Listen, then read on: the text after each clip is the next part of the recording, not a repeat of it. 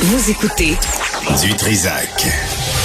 Vous venez de vous connecter en direct sur Cube Radio? Pas de stress. Tout est disponible en balado sur l'application ou le site cube.radio. Alexandre Dubé est avec nous euh, en chemin pour euh, Québec. Euh, Monsieur Dubé, bonjour. En direct de Villeroy, Benoît. Ah oui, bon. As-tu flyé tout de suite après l'émission? Ah oui, oui, flyer, flyer. Flyé, Je suis là. en train de recharger mon véhicule là, au moment où on se parle. Comment ça? Fait? Tu l'as pas chargé avant de partir? Non, je pouvais pas, ça marchait pas. Oui, non?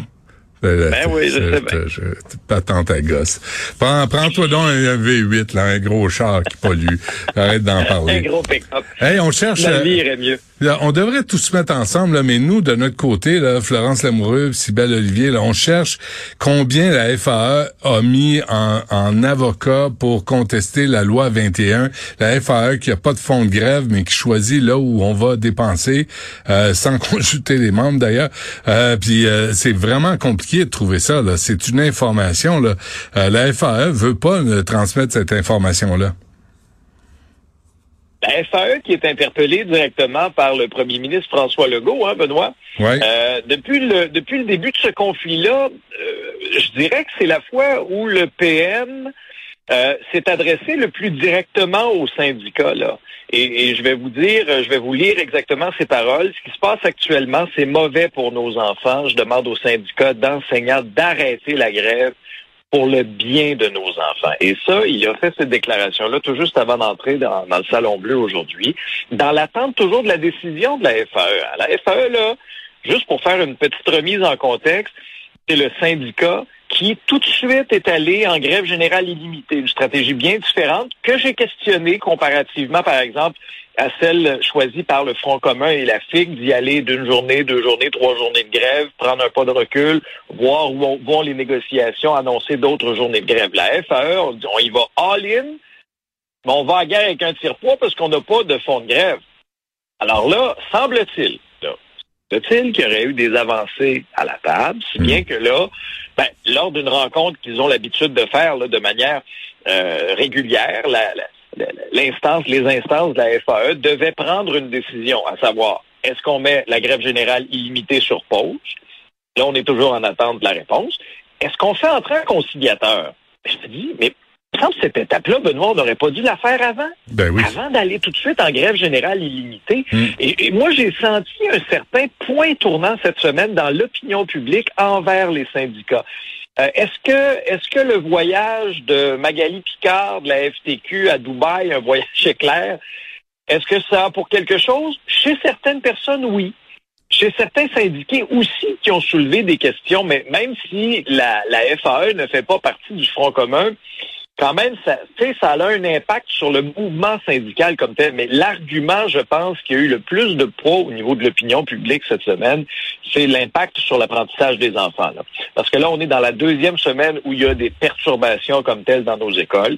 Euh, on voit Noël arriver et là, on a entendu des voix s'élever des experts. Là. Nous, on commente l'actualité, on est observateur de ce qui se passe. Mm. Mais tu sais, il y a des experts aussi qui sont, qui sont sortis en entrevue, qui ont dit, ben, on est inquiet, on est inquiet là, des retards d'apprentissage des enfants, de l'écart entre les plus forts, les plus faibles. Puis moi, c'est-tu ce qui m'a jeté à terre, honnêtement, là? Mm.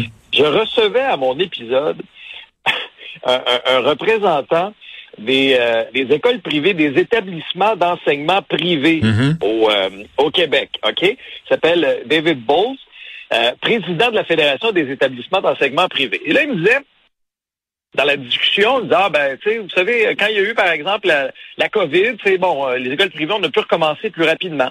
Après ça, euh, ah ben, vous savez, euh, dans les écoles privées, les attributions de tâches, là, les attributions de classe, là, on règle ça au printemps, puis ça fonctionne bien.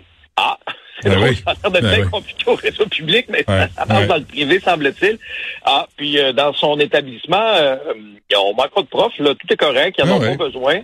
Mais, mais je te l'ai dit, Alex, je te l'ai dit en début de semaine, cette grève-là, les parents qui ont moindrement les moyens vont se tourner vers l'école privée. Les parents sont écœurés de payer les frais de, de toutes ces négociations-là, de toutes ces frustrations-là, de cette mauvaise gestion, de cette mauvaise vision qu'on a de l'école publique.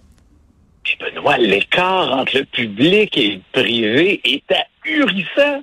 J'en revenais pas. Puis j'ai posé la question parce que je, me souvenais de ce que tu m'avais dit. Puis M. Bose, lui, disait, ben, téléphone sonne pas plus nécessairement, mais là, tu les places sont complètes de toute façon. Puis en ben. milieu d'année, c'était pas toujours une bonne idée de changer, de changer d'établissement puis de recommencer comme ça. mais ben j'avais honnêtement j'avais les deux bras qui me sont tombés en voyant la différence entre les deux et, un conflit de travail comme ça, ça vient, c'est sûr, ça vient mettre au jour ces deux réalités-là qui, aux yeux de, bien des gens dans la population, oui, on parle souvent de l'écart entre le public et le privé, mais là, tu te dis, attends un peu, là. Il y a des solutions qui fonctionnent visiblement dans le privé. Pourquoi, pourquoi l'attribution des tâches, ça marche dans le privé au printemps, puis au public, ça a l'air d'être donc bien compliqué de faire ça autrement qu'à mmh, deux jours de la rentrée scolaire? Comment ça se fait que nous autres, dans le, dans le public, on se serait contenté d'un adulte devant la classe, alors que dans le alors que dans le privé, ben, ils n'ont pas trop l'air d'être en manque, là. En tout cas, à plusieurs endroits, euh, ils ont l'ensemble de leurs professeurs. Alors vraiment, là, moi, je, je, je n'en revenais pas. Je n'en revenais pas, puis j'ai très, très hâte de voir la stratégie qui va être employée par la FAE, parce que dans le contexte actuel, et cette semaine, j'ai l'impression que c'est un point tournant de ce côté-là. Est-ce qu'on devra réajuster la, stratégie? Je pense que oui. Ce hmm. Ce serait pas un échec de faire un pas de côté puis de dire, regarde, là, on donne une, vraie chance, là, sais, un ultime blitz de négociation avant les fêtes. Au contraire, ce serait sage de le faire, ce serait pas un échec. Bon, euh, Pascal Saint-Onge, speak white, sacramouille. Pascal Saint-Onge, là, elle s'est tenue debout, Benoît. Puis c'est pas la première fois que cet élu-là se tient debout. Elle s'est tenue debout devant Hockey Canada. Hmm. Elle s'est tenue debout devant les géants du web, en tout cas Google, en allant chercher au moins 100 millions. C'est pas parfait, mais c'est 100 millions, c'est mieux que zéro. Hmm. Et là, il s'est tenu debout devant la députée conservatrice de l'Alberta, Rachel Thomas. Je veux dire en français, ça va l'irriter. Ah, tu fais exprès. Pas Rachel Thomas. Non, non, non. Euh, Rachel euh, Thomas. On va Thomas. Rachel Thomas. Thomas. Qui est? Thomas. Thomas. Rachel Thomas. Il y a plein de commissions parlementaires, alors que Pascal Saint-Onge lui répondait, mais lui répondait en français par deux, pas par une, par deux reprises. Elle lui a demandé, quand même, poliment, de, c'était possible de lui répondre en anglais. Ben oui. Madame Thomas, si vous comprenez pas le français, vous avez une petite oreillette, je vous invite à la mettre.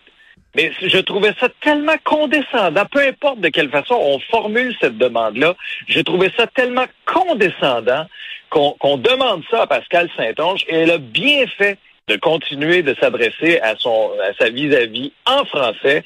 Au Canada, aux dernières nouvelles, là, il y a deux langues officielles. Il est à peu près temps qu'on fasse respecter ça. Et, et je n'ai pas de félicitations à faire aux députés conservateurs qui, pour la plupart, se sont défilés derrière les caméras, euh, devant les caméras plutôt, que se sont défilés, mmh. qui n'ont pas trop répondu aux questions. Des députés francophones, là. Mais c'est niaiseux.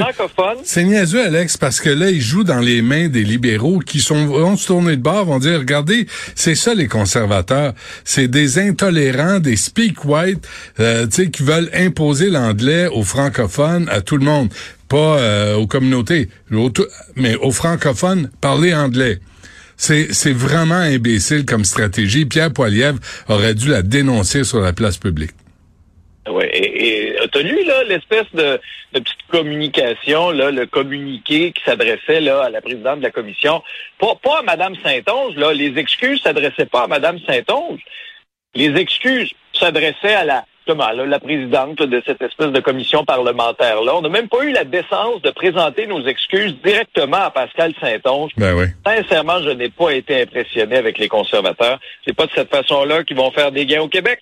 Non, monsieur. Bon, ben, j'espère que ta voiture... Comment ça que t'as pas chargé ta voiture? T'as une borne devant la porte ici à Cube Radio? Ouais, mais ça marchait pas ce matin. Elle était pas en fonction. Ah, tu, euh, ah, ça marchait pas. Mais il y en a une, il y en a une autre à côté du parc Émilie Gamelin, là, en face de la ah place du Puy. Ah, tu, euh, Penses-tu que j'ai le temps de marcher le quadrilatère au complet?